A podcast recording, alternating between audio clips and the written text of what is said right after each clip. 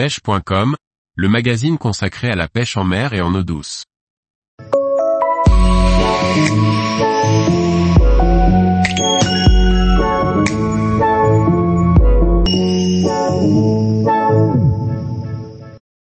Pêche à pied des coques, une récolte facile et ludique pour tous. Par l'invité de pêche.com. On pêche des coques sur la plupart des côtes françaises pour peu que l'on sache les trouver. Ce coquillage peut avoir plusieurs destinations à commencer par les assiettes des gourmets.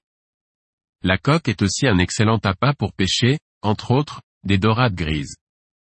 Un coefficient de marée de 65 suffit amplement pour en pêcher. La coque est un mollusque bivalve appelé aussi rigado, nom scientifique Cerastoderma edule.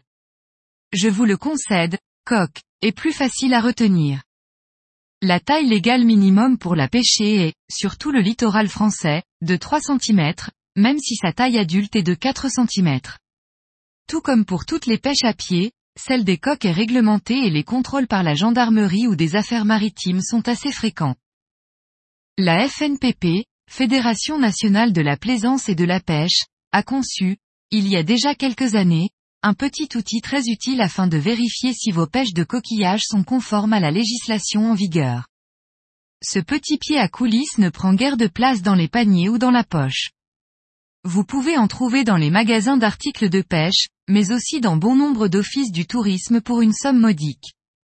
Si vous n'en trouvez pas dans le commerce, vous pouvez entrer en contact avec la fédération qui, sous réserve d'une quantité minimum, peut vous en expédier. On trouve les coques dans les fonds vaseux la plupart du temps et la main pourrait suffire pour les pêcher. Néanmoins, on trouve dans le commerce des grattoirs très pratiques pour ce genre de pêche, y compris pour celles des palourdes. Attention toutefois à ne pas utiliser de grattoir à plus de trois griffes, car c'est interdit par la législation et donc répréhensible par la maréchaussée.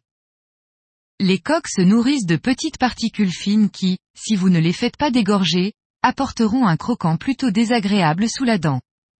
Pour cela, il suffit de plonger les coques dans de l'eau salée changée trois ou quatre fois et ce durant 24 heures si possible.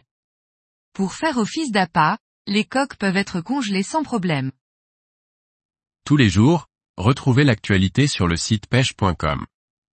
Et n'oubliez pas de laisser 5 étoiles sur votre plateforme de podcast.